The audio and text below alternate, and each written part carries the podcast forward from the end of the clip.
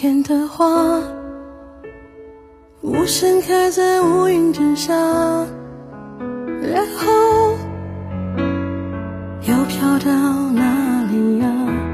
哦，漫步在人海的人，你过得好吗？是不是又想念着心中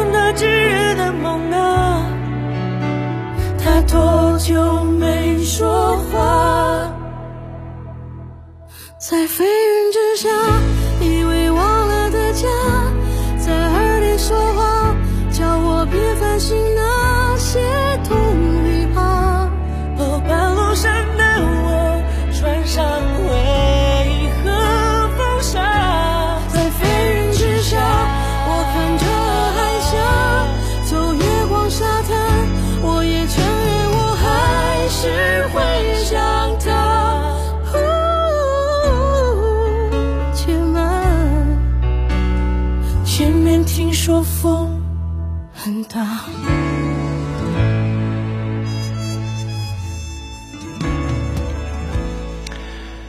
前段时间看了那个清华贫困生的故事，思考了很久，觉得既有力量，又饱含希望。同时也想到了一个人，叫做刘秀祥。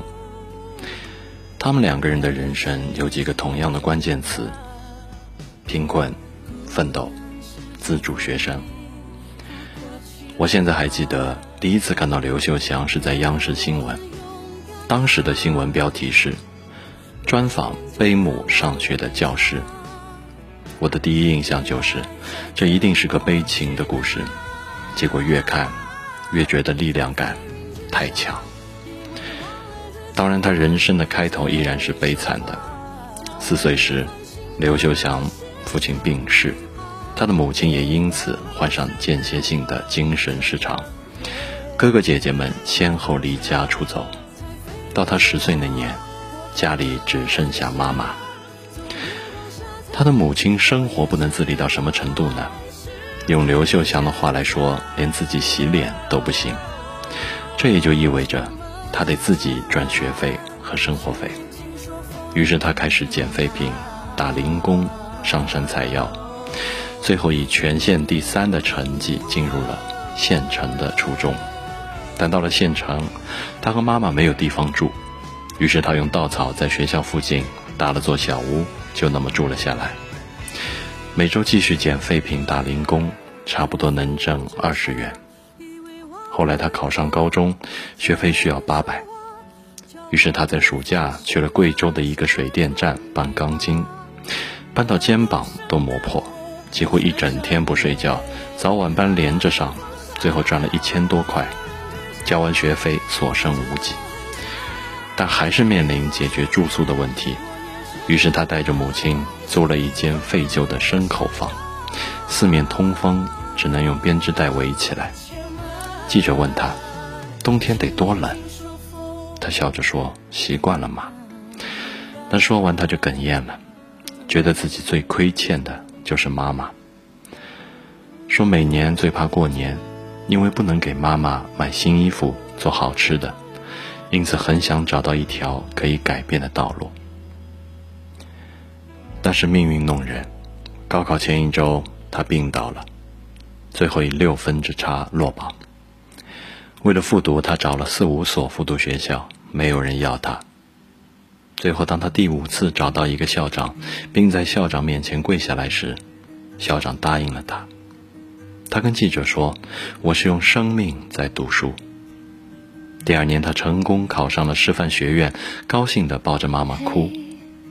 但是高兴完又发愁，大学学杂费三千多，而他身上只有六十块。于是他去铁矿厂，每天工作十八个小时，最后赚到了路费，带着妈妈去了山东。而也就在那个期间，他的故事被报道了。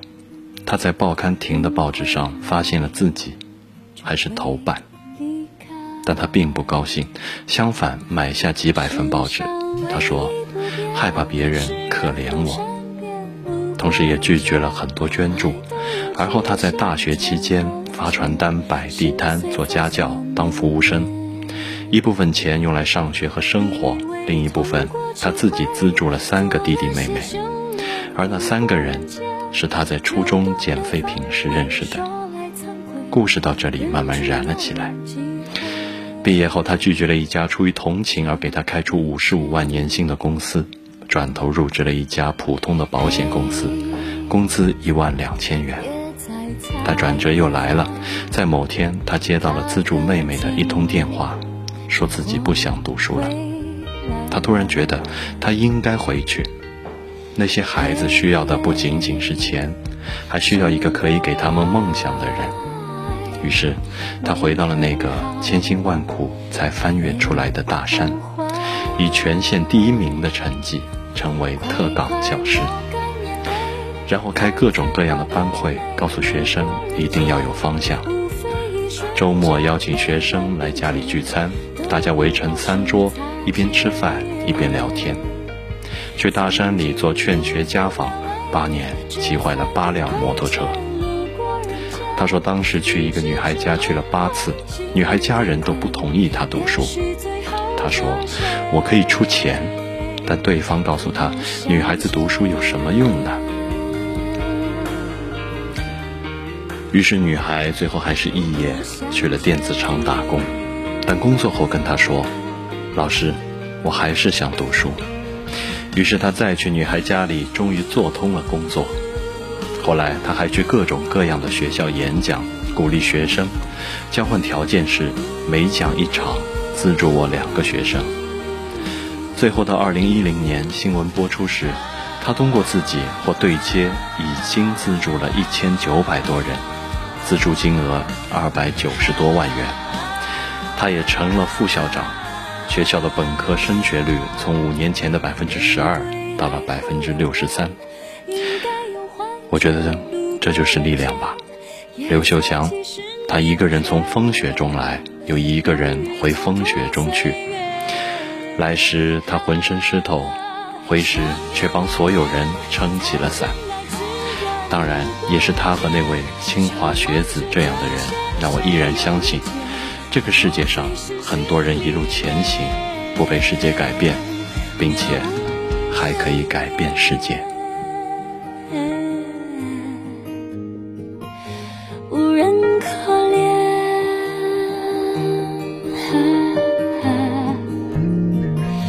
来这人间。